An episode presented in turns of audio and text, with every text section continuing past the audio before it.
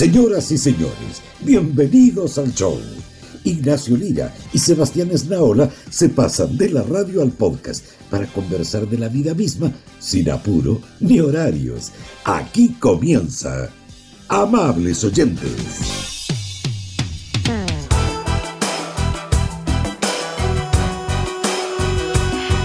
A este gallo definitivamente se le corrieron las tejas, Ignacio. ¿no? Estoy, estoy preocupado, estoy, eh, estoy incluso angustiado, quiero decirlo. Estoy Ah, pero sumándome. tanto.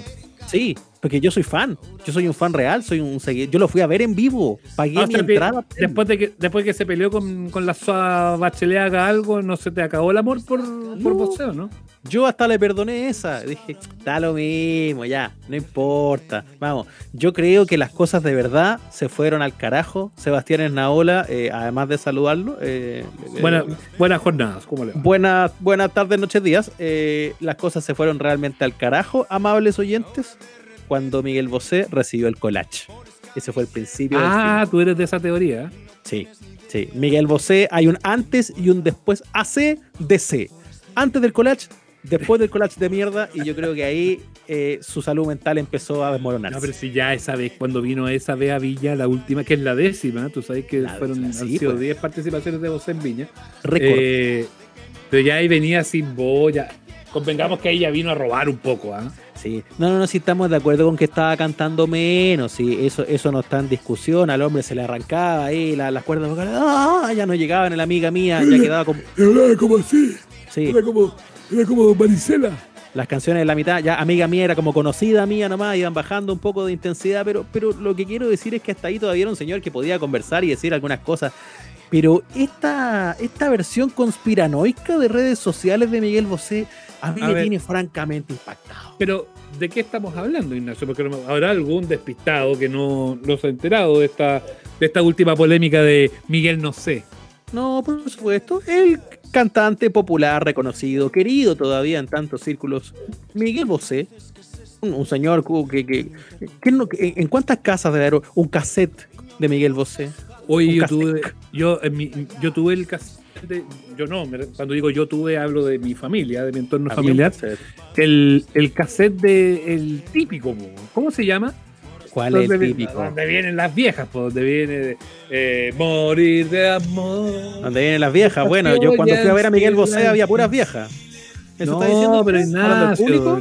Oh, ya voy a tener que googlearlo, weón, porque no puedo hablar en serio con el crítico No, de no, música no. de este programa. No entiendo. Los chicos no lloran. Eh, ¿Será algo así? No, pero eso es muy posterior, pues Ignacio. No, güey, si si es antigua, los chicos no lloran, ese es Miguel los Bosé de chicos Maya. no lloran lloran. para niñas. No, Es mi estáis loco, estáis loco. Ese, los chicos no lloran es de los 90. ¿De tantos? Sí. Sí. Yo no, que- es que yo soy muy joven. Yo estoy hablando, mira, yo estoy hablando de Super Superman. Ah, na, na, na, na, na, na. no, ¿Qué canción no. de mierda esa que le hizo a Superman? ah? mala, mala, mala, mala. Igual Miguel Bosé se fue reinventando, porque tenía esos hit poperos bien de mierda. El- y el Bosé de los 90 como más cantautor, igual tiene unas cosas buenas. Bajo el signo de Caín, descaso. Ya, pues te fuiste a los 90. pues. Pero por eso, no, nada más te digo, porque estoy tratando de configurar un mapa del señor, pero, pero tú quieres irte a la Te diré. na. Te diré buena. Te diré buena. Amante bandido. eh, pero Amante bandido. bandido posterior. Hay dos Miguel Bosé, porque está el Miguel Bosé de la Chula. Ay, Virgen Santa. Ay, San José. Exacto, y después viene la reconversión de Miguel Bosé en los 90 cuando se pone así como, como sex symbol y empieza bajo un sol forastero, forastero seré. Claro, y ahí se pone como más, más guatón, con barba y agarra como otra onda, ¿no? Sí, sí. Es, es rara, es rara igual la- las pieles que, que tiene Miguel Bosé. Sí. Eh, en la música traducen mucho las pieles que tiene hoy en el discurso, porque esto que dijo hoy día ya es, es demencial, Ignacio. Estoy Es preocupado. Ya vamos a hablar de eso al tiro. Mira, el cassette que yo encontré del año 82, no sé si le sirve a usted, Naola, se llama Bravo Muchachos. Bravo, muchachos. Ta, na, na. Hoy me sé más canciones de Bosé de las que debiera. Ah, recopilatorio de todos los sencillos de la primera etapa de Bosé. Se lo recomiendo para escuchar de fondo mientras leemos los tweets de Miguel Yo Bosé. creo, yo creo que yo creo que tuve ese, yo creo que tuve grandes éxitos. Bravo, muchachos. Ah. Póngase algún gran éxito de Miguel Bosé mientras leemos sus tweets, porque este es el problema. Cuando ¿Puedo- miramos. ¿Puedo pedir? ¿Feluca puedo pedir o no? ¿Puedo pedir Feluca? Sí. Yo, ya, Feluca dice que sí. Yo, yo creo que deberíamos leer esto con la chula.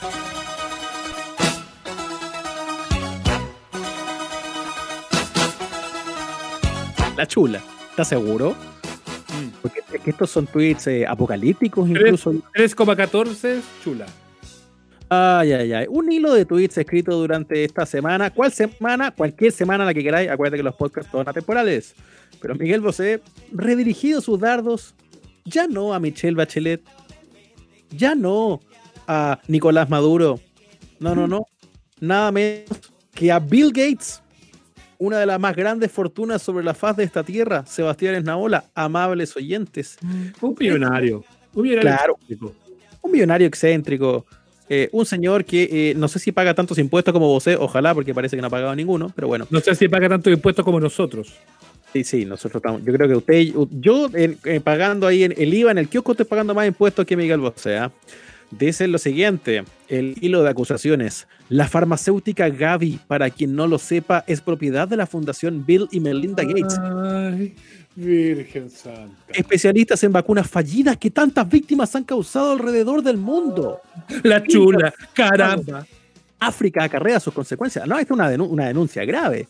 Pero- y luego, Pero me- se- ya, mezclado como cinco cosas raras. sí, y no, y espérese que estamos empezando, dice, y una vez que activen la red 5G, clave en esta Pero- operación de dominio global, seremos borregos a su merced y necesidades. Eh, yo quiero informar sobre la situación anunciada hacia la cual, entre otras fechorías, se nos está conduciendo. Pero ¿qué tiene, que ver, ¿qué tiene que ver el 5G con, con el coronavirus y, y, y la No, vacuna? weón? Eh, no sé, la frase final es una locura. Yo, vos, vos sé qué, qué pasó. Dice, yo digo no a la vacuna, no al Vamos. 5G, y Vamos. no, y no a la alianza España-Bill Gates. Hashtag yo soy la resistencia. ¿Qué me decís? Ay, el, el diodo. La casa de papel, la resist- el resistente, qué Ay, sé. Sí, la resistencia de la sanguchería. Sí, la resistencia, claro, pasa, pasa. pasa. Oye, no, yo encuentro que el estudio se pasó unos 27 pueblos, ¿no? ¿Pero qué queréis que, queréis que analicemos esto, Ignacio? ¿no? Yo me declaro incompetente para analizar esta cuestión. No, yo hablo desde la emoción, nada más. La no tengo más, no tengo más que un corazón acá en este momento, un corazón triste, como fan de Miguel Bosé. Lo, lo veo ahí y, y cuando lo escucho siento que yo muero un poco de amor, despacio y en silencio. Amor. Yo creo que yo creo que definitivamente tenemos que hacer la pérdida con Miguel Bosé. Yo creo que ya está bueno ya, está bueno que dejemos de tomarlo en serio eh, y, y- y que nos concentremos en su legado como músico. Es lo único que nos va Lo- quedando. Lo perdimos así. un- Diablo se ha escapado. con- Bueno, a mí me encanta Don Diablo. Hablemos de la música de Miguel Bosé, no tenemos por qué hablar de estas estupideces que dijo. sí, Don es como Diablo. los Morrissey, gente de la que no hay que hablar de lo que, de lo que ellos dicen. Ya, canta nomás, canta tú. Es nuestro Morrissey, es un poco nuestro Morrissey. Sí, no, es que a mí la letra de Don Diablo me encanta. Me, me- me encuentro muy bueno eso. Eh, el pispás, por ejemplo. Eh, lindo agarra muy suavemente, me acaba en un pispás. Eso, no tiene moral y es difícil de saciar.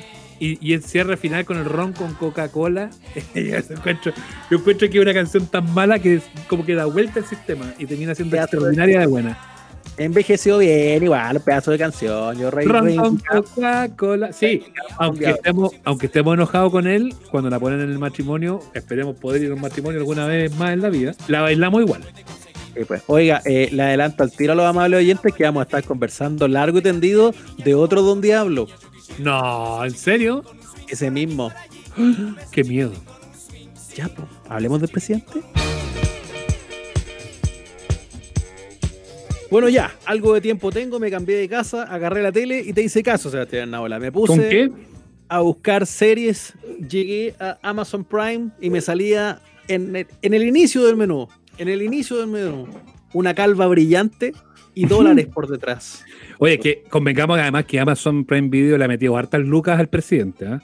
Oye, sí, Porque uno cree que aquí en Chile, ¿ah? pero no, ojo que viene en Latinoamérica donde se ha promocionado mucho la serie. ¿ah? Es una apuesta bien, bien potente que están haciendo Claro. con esta serie que trata eh, de la historia del FIFA Gate, en particular centrada en Sergio Jau, el presidente del fútbol chileno, y que ya ha generado una cantidad de controversias, ya hay amenazas de demanda. En fin, está súper sabroso este tema. Eh, bueno, aquí en, en Chile, así como el protagonista es chileno, aquí en Chile tenemos la suerte de tener a grandes investigadores que han hecho muchos trabajos, que han escrito libros sobre eh, este caso y en particular sobre, sobre Sergio Jaude. Tenemos a dos acá, dos que escribieron un libro eh, que se llama Fuera de Juego. eh, que, Se llama Juego Sucio. ¿Y por qué dije yo fuera de juego? Fuera de juego, te- se ¿Nos leyó otro en la perjudicar? ola. Eso me pasa por hacer los programas tomando algún tipo de brebaje. Si me han dicho que no tengo que hacer los programas. Pancho Sagredo, ¿cómo estás? Bien, y tú, bueno, Estaba, algo dolido por esta presentación Estaba- fallida, pero, estaba bonita, estaba impecable la presentación hasta que me equivoqué en el nombre del libro. Pero pero bueno, un detalle. pero no vamos a partir de nuevo por nada del mundo, porque esa es la gracia que tienen los amables oyentes. Fernando Agustín Tapia, ¿cómo estás? Hola Sebastián, un abrazo grande para ti, para el Nacho y para el Pancho también, que estuvimos hace Sí. un par de días ahí hablando de esto mismo en nuestro Bueno. Instagram Live. El Pancho también escribió otro libro que se llama El Porrazo, tú sabes, Ignacio, ¿no? La caída, por favor. la caída. Tampoco La era. caída, La caída. ¿Hasta Muchachos? ¿les gustó la serie o no? Parto por el Feña. ¿Te gustó el presidente o no? Yo me reí harto, la verdad es que sí, lo vi con la visión de que es una parodia, que es una sátira de lo que pasó particularmente con la administración de Jadwe, pero creo que también está explicado en rasgos generales el fenómeno de la corrupción a nivel de la Confederación Sudamericana. O sea, yo entiendo que mucha gente eh, se decepciona porque eh, una de las frases del, de- propagandísticas del- de la serie es que es basada en hechos reales, y efectivamente está basada en hechos reales, pero hay eh, mucha tergiversación de la, de la historia misma de Jadwe y su administración acá en Chile. Entonces eso provoca, por supuesto, que mucha gente no quede muy contenta con la, con la serie. Yo resalto la actuación de Parra. Sí, eh, buena. Andrés Parra, buena. exactamente. Yo creo que él es el principal plus de la, de la serie, así que en general me, me entretuve, me reí y, y- y creo que es una, una serie para pasar un buen, un buen momento. ¿A ti, Pancho, te gustó la serie? ¿Cómo la encaraste? ¿La encaraste así con esa ansiedad o también un poco ya manejando antecedentes de que tenía harto de comedia, de humor negro? No, yo la encaré con entusiasmo porque era, por, era, era ver cómo iban a llevar a, a la pantalla lo que nosotros habíamos hecho en un libro, que sí, en, en juego, en Juego juego sucio. sucio. Pero mm, yo la vi y me pareció una serie mm, ahí nomás, en términos audiovisuales, lenta, demasiada ficción y rescato de manera extraordinaria, al igual que el Feña, la actuación de Parra. O sea, yo creo que la serie la sostiene el actor colombiano, es demasiado bueno el personaje, está demasiado bien logrado, pero la serie, creo que la serie va, va decreciendo además, parte más divertida de lo que hay unos capítulos que son francamente malos, el 4, el 3 y el 4 diría yo, y después tiene un buen remate con los últimos dos. Pero yo creo que la serie está por debajo de las expectativas que teníamos varios que la esperábamos. Es natural el morbo, además de los que vimos la historia y la seguimos por los medios. O sea, eh, todos los que tenemos una idea exactamente de cómo termina la, la historia de Jadwe, o cómo, más bien, cómo termina, cómo sigue hasta acá, eh, queríamos ver, como tú dices, traspasado a la pantalla, pero eh, siento que también mucha gente está mirando la serie con un cierto afán documentalista, quizás pidiéndole a lo mejor al presidente eh, un atributo que no debiese tener, pensando que es una serie de ficción o no. Ahí- ahí se los quiero plantear a ustedes. Sabes que yo no, yo no esperaba que fuera un, document, un documental o una investigación periodística. Yo, yo la evaluación que te hago, que eh, pensé que iba a ser mejor, es que mm, audiovisualmente hay cosas que están bien logradas, pero otras que son muy, muy, mm, muy precarias. El sorteo de la, el sorteo de la Copa América, esa Mm. fiesta que hubo previa al sorteo, está hecha de manera muy, muy precaria, no al nivel que uno esperaba de una, de una producción de Amazon Prime. O sea, yo tenía el entusiasmo, más allá de- del contenido, tenía el entusiasmo de la factura de la serie. Y creo que la serie, en algunos capítulos, su factura es, es deficiente y reitero, la sostiene de manera extraordinaria Andrés Parra. Oye, y, y es demasiado fantasiosa la serie, ¿no? O sea, cuando uno. Porque está basada en hechos reales. Yo, que también me tocó, no hice la investigación de ustedes ni escribí el libro de ustedes, pero me tocó vivirlo, eh, haciendo, haciendo programas y viviendo el día a día de esto. Claro, uno se encuentra con, con hartas cosas comunes, con hartas historias comunes, eh, pero que no necesariamente tienen que ver, se mezclan los tiempos, se van para adelante, para atrás. Eh, en eso, ¿cómo, ¿cómo creen ustedes que se encaró el tema, el tema del guion, Feña? Metiéndole algunos elementos de ficción, como la gente, como, como el mismo ayudante que tiene Jaude, que son personajes que no existieron, pero que, que de todas formas, claro, uno dice, te suma para la trama. ¿Cómo, cómo lo viste tú, Feña? Sí, bueno, me pasa algo similar a lo que recién describía Pancho. Eh, hay una escena, por ejemplo, donde evidentemente los que somos chilenos eh, distinguimos que no es Nueva York, sino que es afuera del Palacio Tribunal, acá en Santiago, ¿no? Bueno, Entonces, bueno. claro, una cuestión de presupuesto también ahí parece. Eh, sí, me, me- me confundió a veces el guion. Lo- los constantes flashbacks me parece que, incluso a mí, que estoy, entiendo eh, bien al detalle del caso, me, me- me terminó por confundir el tema del, del- del- del- del ida y vuelta, digamos. Adelante y para atrás. Delante y para atrás, y esa cuestión eh, de verdad que es bastante confuso. Eh, el, propio guion que, que de, de- de- Parra, digamos, de Sergio Jauber, eh, está con muchísima ficción. O sea, muchos elementos que efectivamente no, no ocurrieron. Este, este matón, digamos, que era su mano derecha, no, no existió. Un matón armado, además, que poco menos Mm. que tirando disparo en medio de Juan Pinto Durán. Eso, eso nunca, nunca ocurrió. Eh, la, la- la- la agente súper especial eh, que, que maneja a la policía suiza o a la PDI acá en Harris. Chile.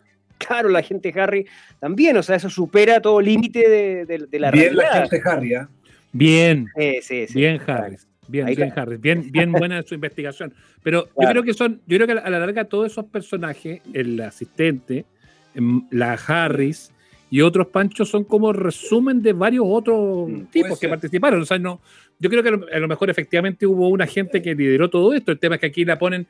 o sea, nunca hubo una, una, o a lo mejor sí, pero no evidentemente una mina infiltrada en, eh, en el bar de la Conmebol viendo los movimientos que hacían los viejos carcamales.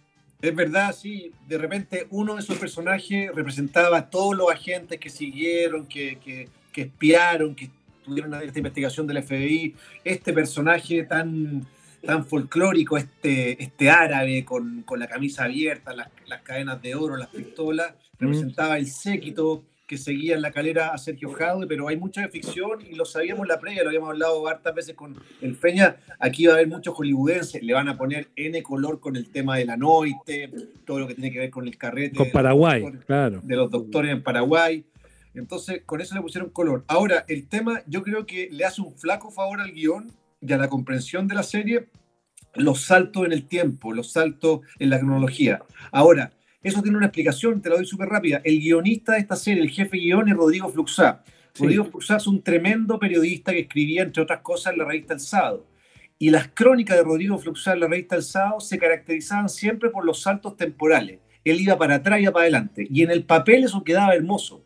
En, en la serie quedó confuso. Y quizás no es culpa de Fluxá, ni mucho menos. La idea era buenísima, Mm. pero está está súper enredado. Tú, tú te enredás y cuando hablan de presente, en realidad que el presente es el 2015, o sea, igual es pasado y el pasado Claro. es del 2006, etcétera, etcétera. Sí, buen alcance lo del cambio de soporte. po. Oye, eh, pero para quedarnos aquí mismo en, en las diferencias más patentes entre historia que vemos en la serie versus lo que ustedes también conocen bien por la investigación, los personajes mismos, las personalidades. Pues ya no hablemos de los, de los personajes compuestos, sino de la gente real.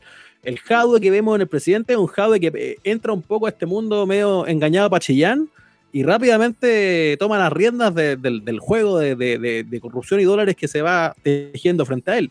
Pero el, el, el Jadwe real fue así, era un tipo que entró despistado, no cachando una y un poco manipulado por el resto hasta, hasta, hasta alcanzar su propia posición.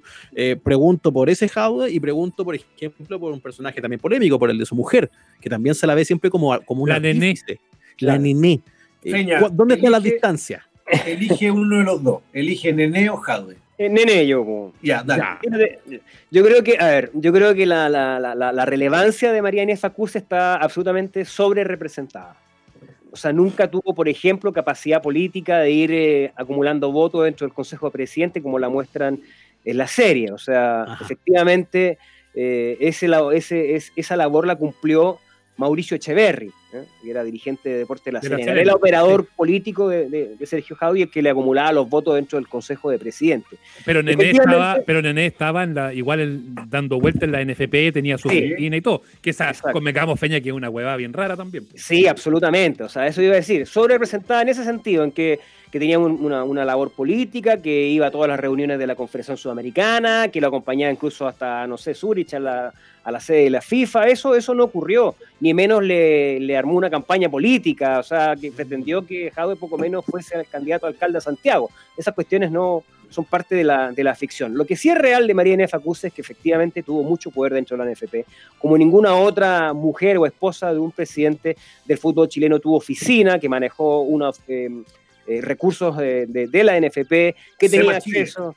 Claro, el SEMA Chile de la NFP, que era la Oficina de Desarrollo Social, no sé cómo así se le, se le llamaba, eh, que efectivamente era una persona que tenía un carácter muy fuerte, que incorporó dentro de la, de la directiva, de la- o más bien de la administración de la NFP, a su padrastro, Sí, el arquitecto Leonidas Lautari, que, efectivamente sí. tenía eh, o sea, capacidad de, de- de recibir un sueldo dentro de la NFP, que, to- que tomó algunas decisiones respecto a algunos contratos, eso también es verdad, y que no se puede hacer la, la lesa en el sentido en que el cambio de vida que sufrieron los Sí, dos, económico, o sea, radical desde el 2010 al 2012, eh, por Mm. lo menos la, tu- la tuvo que haber hecho sospechar de dónde venían esos recursos. Yo creo que ella estaba muy al tanto siempre de, de, de la actuación de Sergio Jadwe y, su, y cómo se fue involucrando rápidamente en todo este mundo de la corrupción dentro del continente sudamericano. claro. Cuesta, que, cuesta pensar que se haga la, la turista. Eh, Pancho, eh, Jadwe era tan bolas tristes como aparece en la serie, ¿no? Para nada.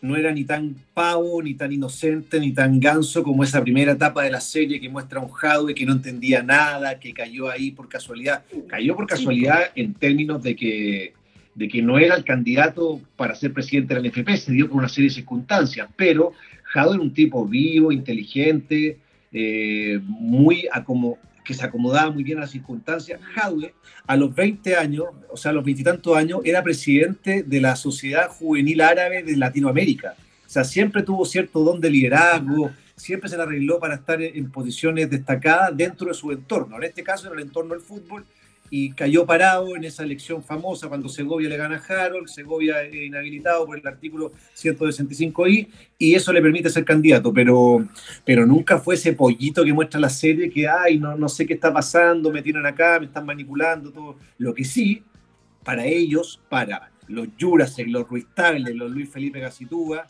los Cristian Varela, Jadwe era un presidente yogur con fecha de vencimiento de tres meses. Y Jadwe se le montó en el poncho, demostró que tenía personalidad y dijo, yo soy el presidente acá y de acá no me mueve nadie. Y eso fue lo que hizo. Sí, y, finalmente después los otros estaban todos abrazados y felices con él. A Así es. diferencia de como muestra la serie de que Así están es. como, como confrontados, ¿no? Claro, es es verdad, eso también es otra de las inconsistencias históricas con, con- con el caso, digamos. Se muestra en la serie que poco menos que al poco tiempo los presidentes de los grandes, Colo Colo, Católica, Universidad de Chile, lo querían sacar, pero en definitiva ellos siempre estuvieron muy contentos con la, con la gestión de Java a partir de, de los contratos que firmó y porque después de la era Borghi logró enderezar el rumbo con la selección y, Mm. y bueno, terminó siendo una selección exitosa de la mano de San Paoli. Entonces, esas cosas blindaron a, a Jadwe de la crítica interna. O sea, hay que simplemente recordar que la, la- en la reelección del 2014, Jadwe gana prácticamente con la, unanimidad del Consejo. Solamente tres clubes votaron en contra: O'Higgins, Temuco y Santiago Moni. Todo el resto apoyó ciegamente la gestión de Sergio Jadwe. Nacho, eh, ya aquí sumo yo al experto en cultura popular y eso. Eh, los casting hay algunos que son bien como la mona. ¿eh? San Paoli, a nadie. No, no. La presidenta Bachelet se parece a la Virginia Reginato, a la alcaldesa de Viña. Oye, Eh, ese está, Es, está- es bien impresionante. Varela, Tampoco Pancho lo- Reyes, tampoco Pancho, ¿no? Pero tiene, tiene un aire ese señorío.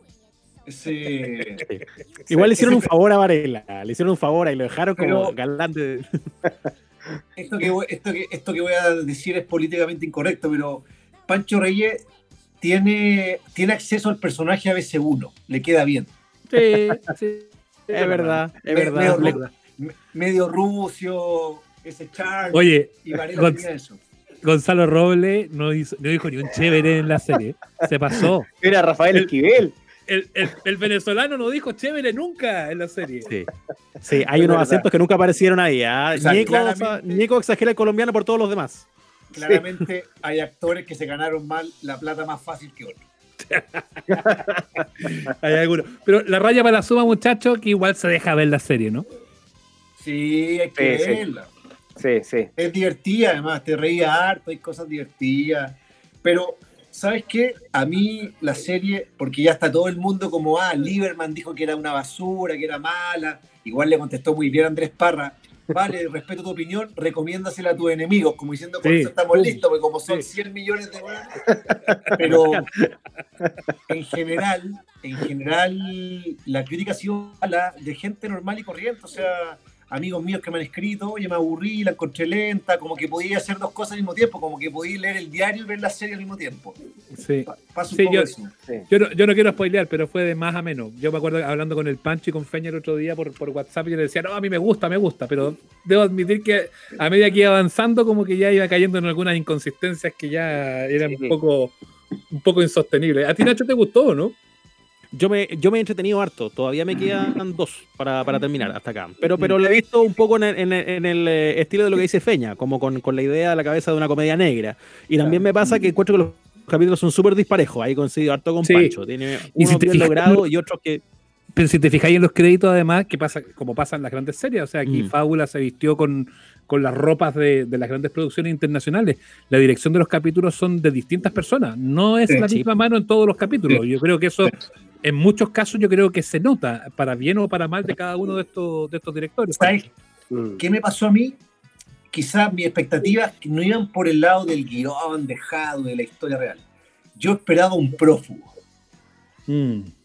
esa factura, esa calidad de serie, decir, mira, actores chilenos en este tremendo, eh, esta tremenda superproducción. Es una tremenda superproducción, pero no tiene ese nivel. E- Eso es lo que me pasó. a mí. Mm. Sí. Es buena la referencia que tenéis, porque en el fondo sí se ha podido hacer un producto como con esa, con esa con ese espesor involucrando eh, actores locales, pues eh, eh, es verdad. Oye, los quiero sacar a los tres al pizarrón, porque aquí Mateo Sebastián ¿A mí también? en- No, sí, basta, Ignacio. también. En su ropaje de periodista deportivo, pues señor, si ese no es mi gremio. El peor, yo- el peor casting, Ernesto Díaz Correa, no se parece nada al real. Emplazo a todo el gremio acá, a Feña Pancho y a Seba, eh, sobre Al gremio como nos sobre el amor, al, al hashtag gremio culiado, como dicen en las redes sociales, ah, pero lo dicen ellos, no yo, así que me desentiendo.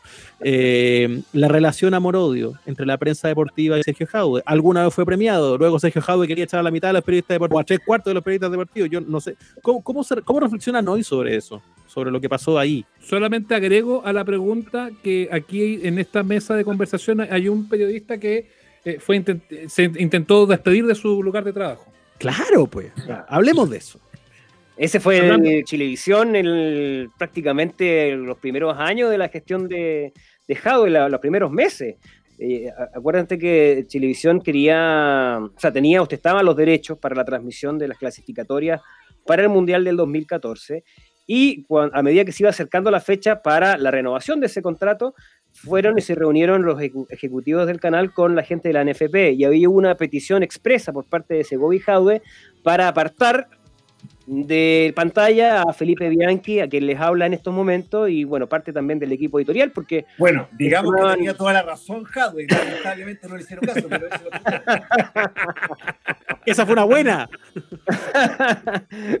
bueno, y finalmente lo que pasó ahí es que el canal afortunadamente separó la, la línea editorial respecto de los negocios, pero la, la- la conclusión fue que Chilevisión ni siquiera, lo- ni siquiera pudo presentar una propuesta, digamos, ni siquiera lo llamaron para presentar una, una propuesta económica para ir a la siguiente clasificatoria, o sea, claramente ahí perdió económicamente un negocio, pero se valora por lo menos el gesto de las autoridades de esa época del canal, digamos, de mantener la independencia de quienes estábamos ahí haciendo nuestro trabajo, opinando y reporteando respecto a una administración que desde el comienzo fue muy criticada por parte nuestra.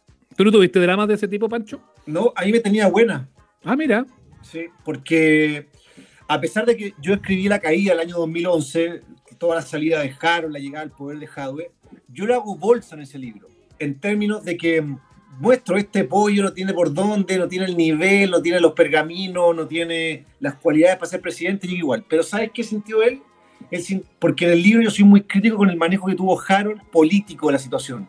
Entonces, yo, él sintió que, mira, por último, me hizo bolsa este weón, pero también puso en, en perspectiva al, eh, a la labor de, de- de Harold, porque los medios en general ahí le faltó poco a todos para salir con una polera a Harold Maynicos por el tema Bielsa, que salga y con pompón y todo el cuento. Entonces, él, él respetaba eso. Ahora, eh, Jadwe desde el principio, cuando nos dicen ustedes los periodistas, o sea, de partida yo no defiendo gremio, si hubo periodistas buenos, extraordinarios, si hubo periodistas más o menos, pucha que lata, y si hubo periodistas como la corneta, el problema de ellos. A mí, yo escribí un libro donde lo hago bolsa en la caída y después con Fernando escribimos un libro en que demostramos toda la corrupción que hubo y todo. Entonces, a mí no me vengan a analizar. Y el tema del premio, bueno, el premio fue un error en un año bueno de él, se, se anuló ese premio, ¿cómo será? Oye. ¿Cómo serán de mafiosos los dirigentes que prefirieron anularlo? Para Ahora no nadie- de nuevo? Hoy día, hoy día nadie votó por él, ¿ah? Tú le preguntas ya a todo el, el círculo de Sí. periodistas y nadie votó por él. Na- ¿ah? nadie votó por- que- 2003 fíjate 2013 fue que- eso, ¿cierto? Perdón, Sí, 2013. el 2013. Sí, Fíjate sí. que el año 2016, Rodrigo Fluxaya, que lo mencionamos recién, que es uno de los guionistas de la serie, estuvo haciendo una, un intento, un reportaje respecto a quiénes habían sido los que votaron a favor de Jado en ese polémico premio. Y, y, bueno, me llamó, yo había asistido a esa ceremonia porque eh, coincidentemente es- esa, en esa oportunidad me, me- me dieron un premio los del Círculo de Periodistas Deportivos.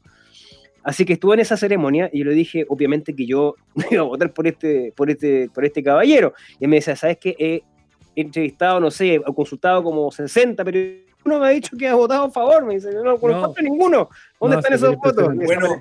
Oye, un poco más de respeto, el voto secreto, ¿ya? Esa es parte de la democracia. Bueno, ya, pero si la idea hoy por hoy ya se puede desclasificar todo eso. Ah, Muchachos, sí, claro. Para mí, Nacho ha sido un agrado tener, además de a dos grandes periodistas, a dos queridos amigos, al Pancho Sagredo y a Fernando Tapia, conversando sobre el presidente de esta serie, que es la serie de moda. Todo el mundo está eh, hablando de ella, pegó mucho acá en nuestro país, pero no solamente acá, sino que en distintos lados del, eh, del Oye, continente. Sí, Sí. Pancho. Y yo quiero apro- aprovechar esta plataforma multitudinaria para decirle a la gente que puede comprar por internet juegos sucios. ¿Ya? Aquellos que quedaron con gusto a poco con la serie de que hubiera más realidad, una investigación, son 433 páginas no de ficción. Y, la, y en este caso la realidad supera a la ficción, así que en megustaleer.cl, en contrapunto.cl la pueden encontrar. Juego sucio. Es un Listo. Ahí- combo. Serie Sí, po. libro, la raja, po. No, y además en este minuto que quizá, y claro, en la cuarentena hay más tiempo para leer, es una buena alternativa poder pedir el libro. Muchachos, muchas, mi gran admiración para ustedes por esa gran investigación que hicieron. Gracias por darnos estos minutos aquí con los amables oyentes. ¿ah? Gracias a ustedes Gracias a por ustedes. invitación. Chao, chao. Amables oyentes, un podcast de barrio tan bueno como el mejor del centro. Yo no puedo creer, Ignacio, que llevemos tan poco tiempo que afortunadamente nos está yendo bien, nos están escuchando harto, pero ya estamos metidos en problemas. ¿Por qué? Si dijimos que teníamos que juntar plata primero para invertir en equipo, invertir en estudios, pero ya tenemos que invertir dinero en abogados, Ignacio, ya basta de, de meternos en problemas. Yo pensé que las polémicas iban a llegar, no sé, a los seis meses de programa, pero no, hemos- no llevamos ni tres y estamos metidos en, en un forro, en un, en un tete, por, por ocupar un, un concepto de mi abuelito, y, y además con una figura radial de, de alto impacto. Yo no puedo Sí. creer. eh, ¿Cómo cómo nos metimos en esto?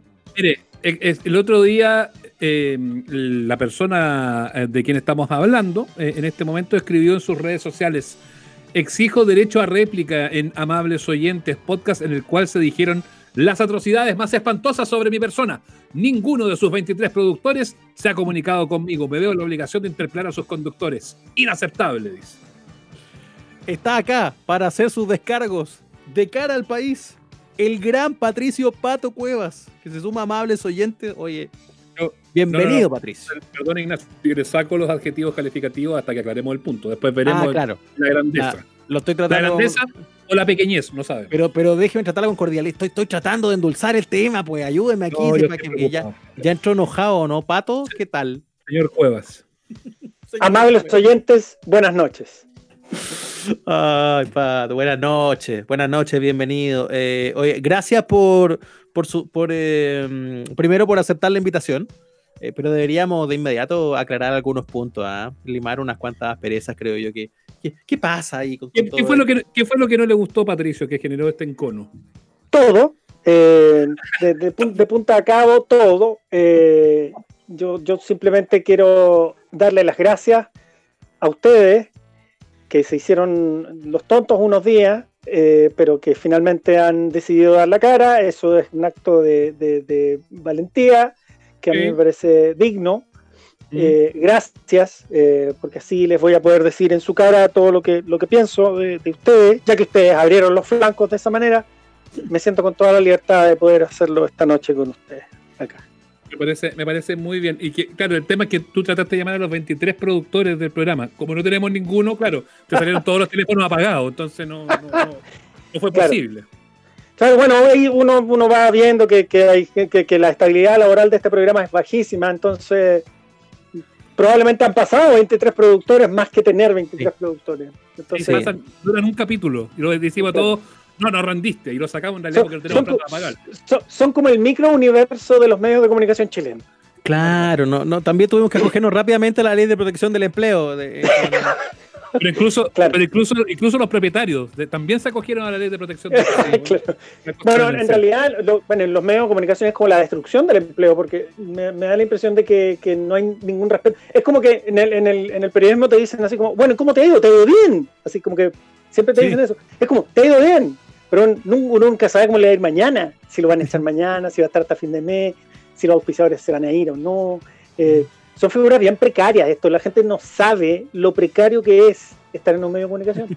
Sí, es, es bien, es bien, es y bien lo mal pagado que es. Claro, que los jefes te dicen, oiga, ¿y, lo- qué, qué- qué vamos a hacer el otro mes? No, no se sabe, no, no- ahí vamos nada viendo. se sabe. Ahí, Ahí- vamos viendo. Ahí hay harto de incertidumbre de, cómo ha funcionado todo esto y ya metiéndonos a hablar de medios, que es un tema que nos apasiona a todos, de, de lo poco visionarios que fueron nuestros jefes. No digo nuestros jefes necesariamente los de hoy, sino que hablo de las personas que han estado a cargo de los medios los últimos 10 años, de, de no darse cuenta de que tenían que enmendar su camino, se quedaron donde mismo, cayó la bomba atómica y resulta que hoy día están muchos muchos que gozaron de un, momento esplendoroso, fulgurante, terminaron guateando y hoy día están sobreviviendo nomás. A mí me da la impresión de que, de que esto venía hace como 15 años, más o menos. Así como la caída sostenida de- de- del modelo de medios de comunicación tradicional chileno. Y como somos cobardes, y como tú decís, los dueños en general han sido muy conservadores, como todos los conservadores en este país. Toda la gente que es dueña de algo es muy conservadora en este país. Y eso implicó que mientras tú tenías que sacar la cabeza del suelo, digamos, de, de la tierra, para empezar a ver qué venía, porque no es como que no supiésemos que venía. Cuando llegó la real crisis o cuando reventó la crisis, y más encima con episodios de crisis sostenidos en el tiempo, es como que no te podéis parar, porque te, te dan como en el suelo, es como que te agarran una patada en el suelo. Entonces, mm, y esto viene hace años, esto viene hace 15, 15, 20 años ya, uno ya veía que esto venía tambaleando el 99, el 2000, el 2007 fue la primera crisis así como bien dura de los medios, Sí, po. y después ha tenido otras que han sido como año tras año o una vez cada dos años. Entonces, creo que hay, hay modelos de medios de comunicación súper tradicional que en general en tiempos de bonanza son la raja, pero nunca han logrado resolver sus tiempos de incertidumbre, sobre todo las radios, que son, eran, eran el pariente pobre de los medios de comunicación. Entonces ahí yo creo que, que- pagamos todo y además ocurrió algo muy charcha, además, en la medida que se concentraron la- las emisoras, y esto en particular hablo de las radios, en la medida que se concentraron las emisoras, se, se formaron conglomerados de emisoras, eh, se farrearon una gran oportunidad, que era hacer escuelas de talento respecto de sus propios medios, y eso nunca ocurrió. Entonces, veía a los mismos hueones haciendo radio que hace 20 años, básicamente. Claro, claro. es muy poca la gente, eh, muy poca la gente de relevo, los sub-25, que en, algún, en alguna medida varios de los viejos de hoy fueron sub-25 en su minuto, protagónicos de un proceso de modificación discursiva, de atrevimiento de agenda, de buenas reuniones de pauta, de otra mirada, y eso se ha ido perdiendo, ha ido divertido- irremediablemente. Lo divertido, Pato, es que además tú te juntas hoy día con los grandes ejecutivos y te dicen, hoy no entendemos por qué no nos escuchan los jóvenes. Puta, porque no hay ningún joven, pues. No hay nadie que lo identifique, pues. Sí, bueno, también es una cuestión de ambición. ¿eh? Eh, yo creo que una de las cosas más irresolutas que tuvieron los dueños de los medios, no digo periodistas, porque yo creo que ahí habría que hacer una distinción, eh, fue que cuando se dieron cuenta que alguien les decía, mira, lo que pasa es que en el futuro, de inmediato, no vaya a tener grandes audiencias. Y los dueños dijeron, no, pues bueno, yo no puedo perder esa audiencia, no puedo perder esos cientos de miles de hueones que me escuchan, ¿cómo se te ocurre? ¿Cómo, ¿Qué va a pasar con mi negocio? Y sucede que, tu- que tus audiencias se atomizaron y se hicieron más nítidas mientras más chicas fueron. Que también ahí hay una forma. Entonces, si tú no fuiste una fábrica de contenido capaz de hacer esa modificación, realmente estáis como enfrente de, de, de porfía muy conservadora. Este, este país ha demostrado ser en los últimos años, especialmente en los últimos dos, tres años, particularmente conservador y todos los modelos de resistencia conservadora han fracasado. Todos. Lo que más, claro, lo que más me caga de escuchar a, a- a Pato, que, que quiero transparentarlo para quien no lo sepa, Pato Cueva fue mi primer jefe. Yo la primera vez que me asomé a alguna radio en la vida, a la antigua ya empezamos ya. ya empezamos. Fue hace, y fue hace 15 años. Justo cuando los medios se fueron para abajo. La pregunta clave 15 fue, años. la pregunta clave, ¿alguna vez despediste a Ignacio? No, me despidieron a mí, y es por- porque seguramente Ignacio dijo cosas de mí. Claro. No, Claro, a mí me despidieron. No, Pato fue mi primer primero. jefe y yo me quedé con la administración que siguió. Pero, pero para mí una- era, era, era una cuestión. Es es entretenido cuando, cuando, cuando Pato habla de la generación de relevo o de, o de cómo gente que tenía muchas ganas de acercarse a estos medios hace 15 años, cuando me tocó a mí, creo que todavía tenía la oportunidad. Yo siempre pienso que hoy es más difícil, a lo mejor, para un cabro saliendo de la U, eh, eh, hacerla, lograrla, me- meterse por algún lado, porque siento que esas ventanas se fueron cerrando desde el conservadurismo, lo que tú queráis. Yo tengo una tesis, pero quiero escuchar al pato primero. Eh, pero a mí me pasó, entonces yo, yo siempre cuento esta historia que yo tenía como una suerte de versión de bajo presupuesto de casi famosos. Así como, ya Nacho, ándate a entrevistar a no sé quién. Y yo estaba así todo cagado miedo con un mini disc que no sabía ni usar. Y me fui a hacer entrevistas con gente o a hacer como cosas impensadas para un pendejo de 21 o 22. Eh, empujado por esa maquinaria cool, pero además de, de- de- de cultura popular súper validada por la gente, que era la rock and pop que comandaba Cuevas entonces. Entonces, no sé, pienso que me, Pa' mí- me habría encantado mí- que esto pasara. Para mí era muy sencillo en ese minuto. Yo recuerdo esa historia, pero nítida.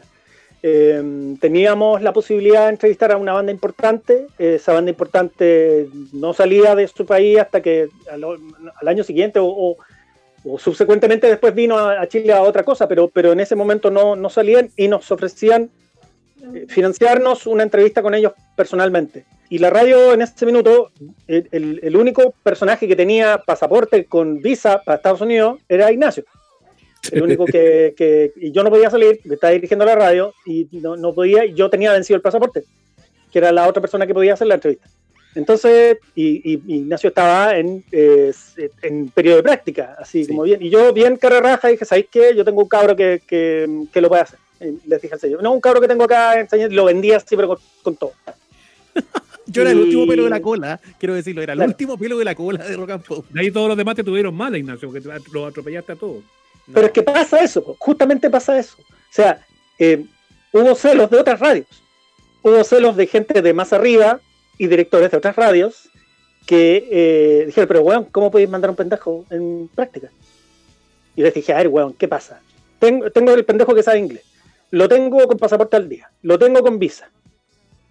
Lo pau- lo- él, él puede, conoce lo que está haciendo, hacemos reunión de pauta los dos, vamos, o sea, y me voy a perder la weá porque no tengo a otra persona, olvídalo. ¿Cachai? Y entonces eh, se provocaban estas cosas. Y es por eso que yo tomé esa decisión que creo que se ve impulsiva, pero no lo es. Pato, te transparentó el huevón en todo caso que no echó a andar el, el grabador de minidisc, ¿no es cierto?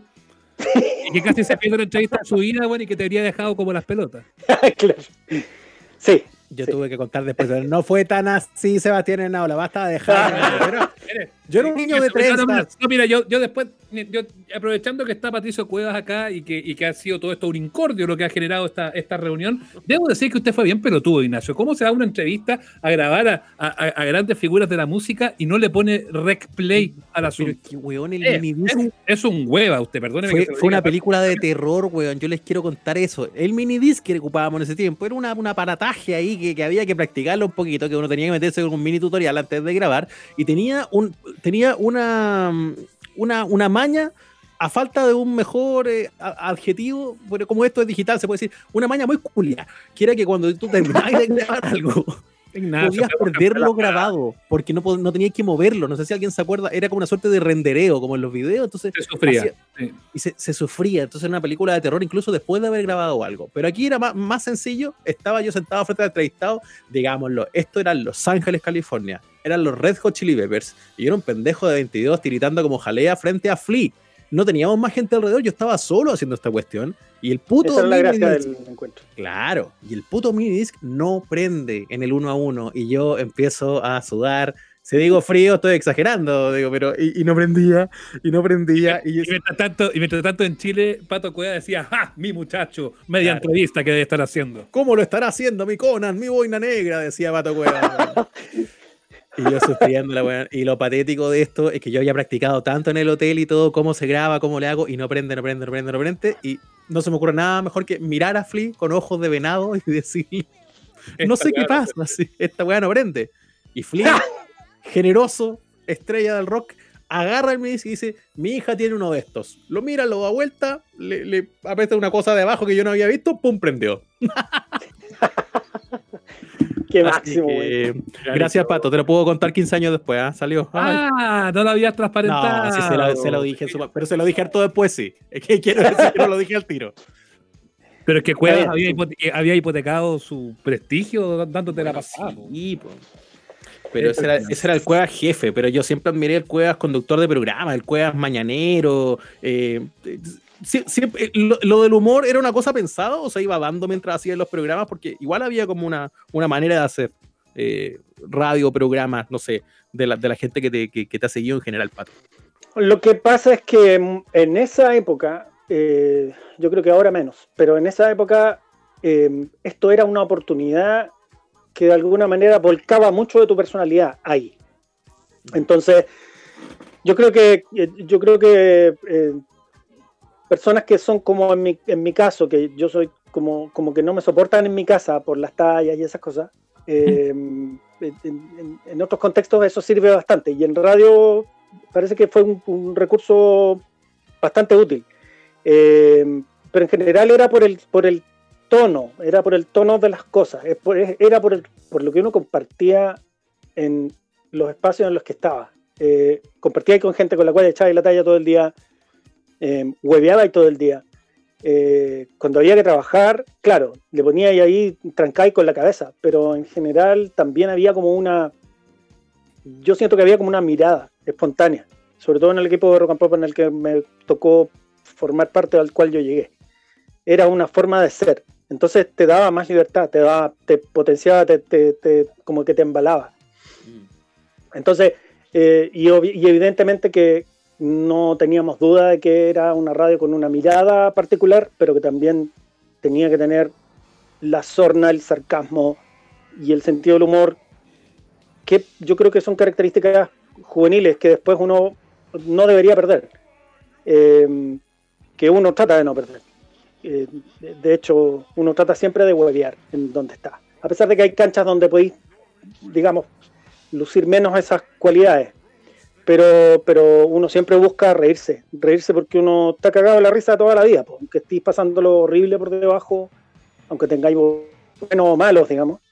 Esto te sirve, te sirve como una catarsis también y, y cuando tú veis que hay una retribución o una respuesta, igual uno como que se embala. Y eso es parte del espíritu de lo cual a mí siempre me, me gustó en participar en cualquier medio de comunicación. Siempre.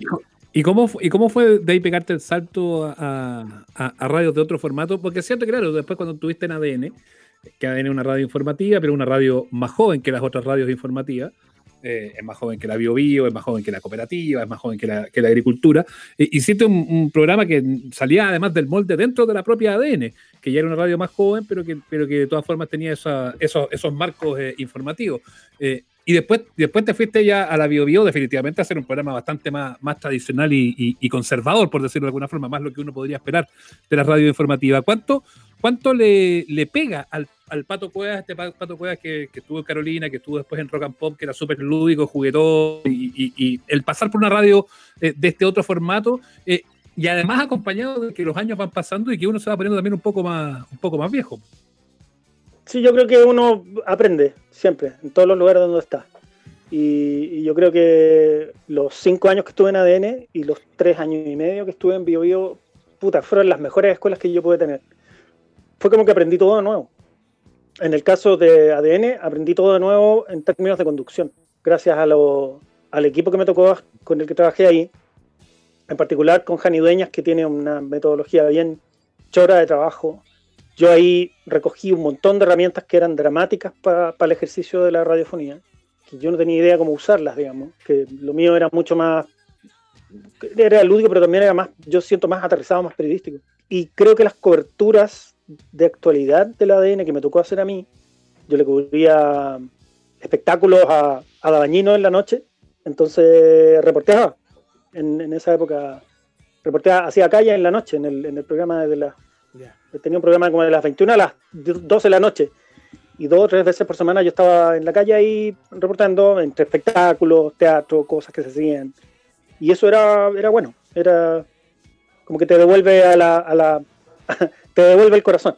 Y después, en, en particular en la Bio Bio, eh, yo ahí aprendí a entrevistar, muy, muy heavy. Y, y creo que aprendí a entrevistar y a conocer tipos de entrevistados y a preparar pautas de entrevista. O sea, en el Expreso Bio Bio, que fue el programa que yo le puse ese nombre, eh, que fui a un poco a desordenar un poco ahí ese, ese, ese espacio que era un poco... Pero era bien político. Era súper político. Súper. Y teníamos, teníamos, no sé, promedio 8 o 9 entrevistas por programa Mm. entre los cuatro o cinco contactos telefónicos, los tres invitados en estudio, en cuatro horas de programa en la mañana. Entonces, eh, ahí uno se curte, se curte como entrevistador, se curte como periodista, se curte en las pautas, veis cómo compañeros tuyos lo hacen, veis cómo es el método de reporteo de otra escuela que no es la tuya, ¿cachai? Que el- hay jefes distintos, eh, con todo lo bueno y lo malo que eso significa. Ha sido súper aprendizaje para mí todo ese proceso. O sea, yo Es bien- después de la BioBio quedé mucho más completo como, como profesional, creo. Es bien heavy, yo alguna vez lo hablé con Ignacio, que a mí, porque uno cuando llega además llega como champ. weón. Yo, pasar, yo cuando pasé de- del universo a la cooperativa, claro, pues tú llegáis creyendo que vaya a reinventar la radio cooperativa que la vaya a hacer de nuevo. Una radio que tiene 80 años que tú- y que tú con, con, esa, con esa estupidez de creerse el cuento crees que vas a hacer de nuevo. Y te encuentras con que no. Y, y es bien impresionante eso porque a mí me pasó, me, me- me hizo mucho sentido eso que dijiste. Yo aprendí a entrevistar al lado de Robaretti también. Eh, que son entrevistas totalmente distintas y, y- y que, y que en, en un formato distinto de radio, como son estas radios informativas que apuntan a otro público, es increíble cómo esas modalidades cambian. Eh, y uno termina absorbiendo como esponjita muchos, muchas de esas cosas y uno termina siendo mucho mejor de lo que venía. Eh, es increíble cómo te, te cambia un poquito el switch el hecho de cambiar, de salir de la zona de confort. Programas más chistosos, más lúdicos, más, más buenos para huevear y pasar a un formato en el cual de repente vas a tener que estar preparado para que de un minuto a otro te digan, tenía a Jorge González sentado al frente tuyo eh, para que de la primera entrevista después de mucho tiempo o al día siguiente a la presidenta de la República o tres días más al presidente del Senado y después a un futbolista. Es bien impresionante eso. Sí, es bien, es bien choro. Y, y obviamente ahí uno se equivoca mucho. Y uno comete N errores. O sea, N errores de metodología, errores de preparación. eh, y eso te va, te va a ir. O sea, uno aprende a porrazos ahí. Y tenéis, ten- tenéis todos aciertos también, pues sacáis cuñas de repente, le sacáis cuña a alguien, pum, pega en la segunda, pega en toda una serie de cosas, Claro. a veces. Y, mm, y eso es, es satisfactorio también, porque en el fondo te, te metís como en la rueda y ese es un vicio súper bacán que tiene el periodismo, que, que es como que te vais metiendo y como que no queréis salir. Pero, mm, pero, pero es increíble, increíble como son formatos distintos todos, todos, todos, todos, eh, son es increíble. Eh, cómo te van enseñando, cada lugar donde estáis, con cada compañero con el cual estáis, todos te van enseñando cosas. Pato, y, Y- y- ¿no? Eh, de echar de menos esas experiencias, digo, cuando uno revisa para atrás y los programas, los formatos y los compañeros por lo que pasaste, eh, hay gente que lo hace y gente que legítimamente no, digo, como que dice, ya, esto estuvo bien haber hecho todo el tiempo que yo hice. Eh, lo pi- pienso tanto en, en lo que le pasa a uno. Con gente Yo lo que- único que quería era no volver a hacer un programa con Ignacio, por ejemplo. Claro, yo nu- nunca más. La necesidad nos empujó, no quedó más remedio. Eh, no sé, estoy pensando si, eh, si tú echáis de menos las cosas que hiciste tanto como lo echas de menos, no sé, la gente que hasta el día de hoy te dice, pato, la rara tocata. Y tiene una es lo que heavy- hay". Tenía una heavy feligresía, Pato, eso es bien impresionante. Chucha, sí, yo creo. Eh, a veces uno no se percata. ¿Sabéis que cuando me di cuenta que pasaba algo? Cuando hubo gente que empezó a hacerle videos en YouTube a las raras tocatas pencas. Como las raras tocatas pencas eran temas que salían en la época en que estaba con raja el MP3. Claro, eh, puta, las ripias de disco con raja. Así con raja. Alguien se hizo millonario en el video con esta weá, pero nadie más. y. Pero, pero, no sé, pues 10 años después, 15 años después, eh, empezaste a cachar que los buenos empezaron a hacerle video a las canciones de la rara tocatas pencas. Sí. Y ahí yo me di cuenta que, claro, que, que ahí pasaba algo, eh, que, que- que había un legado, qué sé yo, y, y es divertido. Yo no echo de menos esas cosas, fíjate. No, nada. Nada de lo que he hecho en el pasado lo, lo añoro como si la gente lo añora. Eh, hasta el día de hoy, por ejemplo, una de las cosas que la gente más añora y me menciona a mí es en que la ADN podríamos continuar con las janidoñas haciéndoles lo que hay Mm. que es un programa al cual yo le tengo un cariño profundo por toda la gente con la cual trabajamos ahí. Era un equipo la raja, era increíble. Y pasamos unos dos primeros años bien en zozobra, porque no dábamos pie con bola, no, no funcionaba, el programa era bien malo. Pero nos trasladaba, cuando llega Paulsen a las 6 de la tarde, nosotros pasamos a las tre- de 3 a 6 y ahí como que se empezó a armar.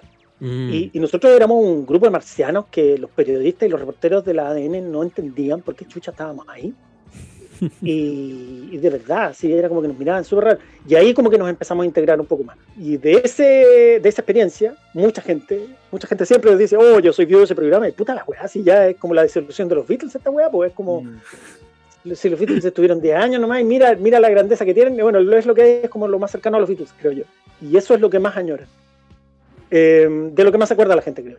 Pero en general, uno como que por buenas o malas experiencias, uno atesora estas cosas y el resto, y, le echáis para adelante nomás. Siempre estáis creando weas, siempre estáis empezando a hacer weas. Está tu sello en distintas cosas, yo creo. Pero yo creo que le pasa a todas las personas en todos los oficios. Y es lo mismo. Yo me imagino que un- que una persona que es eh, un contador o un psicólogo o un, soldador o un obrero de algo, de cualquier cosa, siempre tú le pones tu personalidad a las weas. Y hay pegas buenas y malas, weón.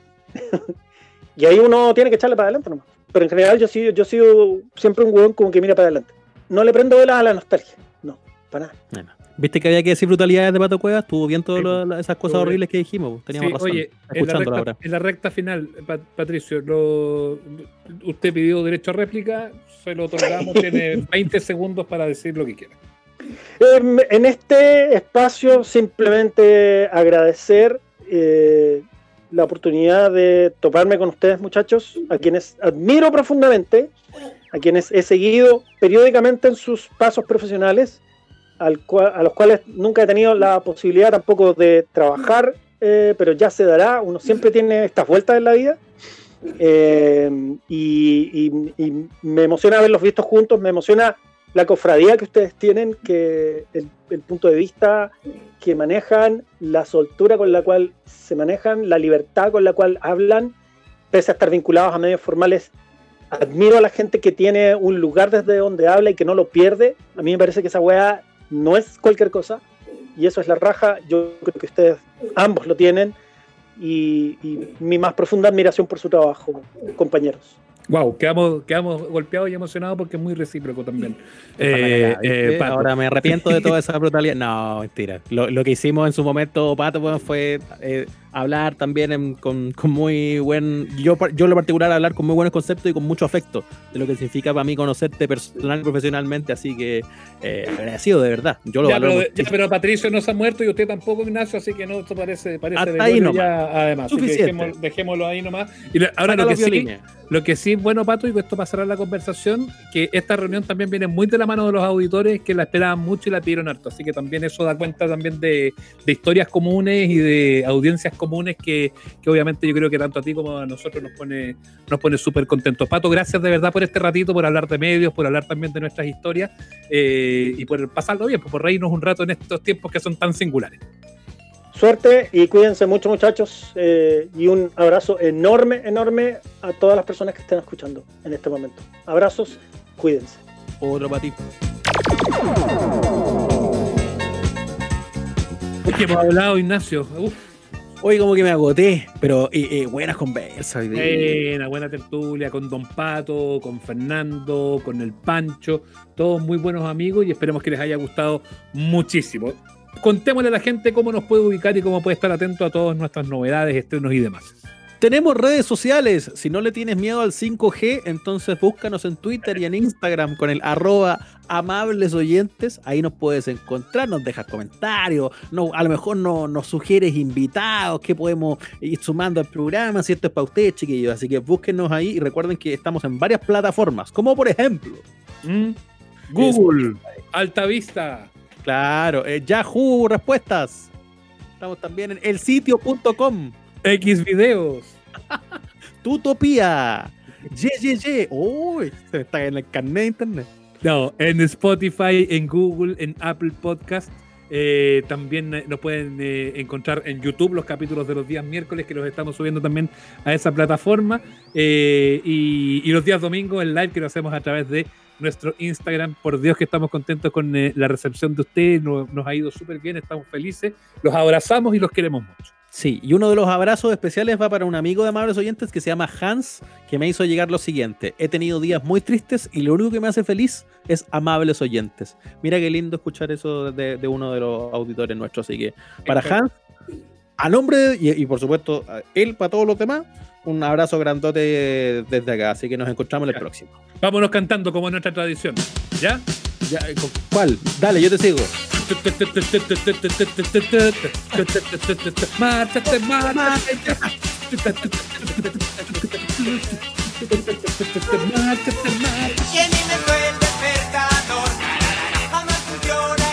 Hasta aquí llegamos. Nos reencontramos todos los domingos en el Instagram Live y los miércoles en nuestro capítulo de estreno. Somos los amables oyentes. Suscríbete a nuestro canal en Spotify, Google Podcast, Apple Podcast y en nuestras redes sociales.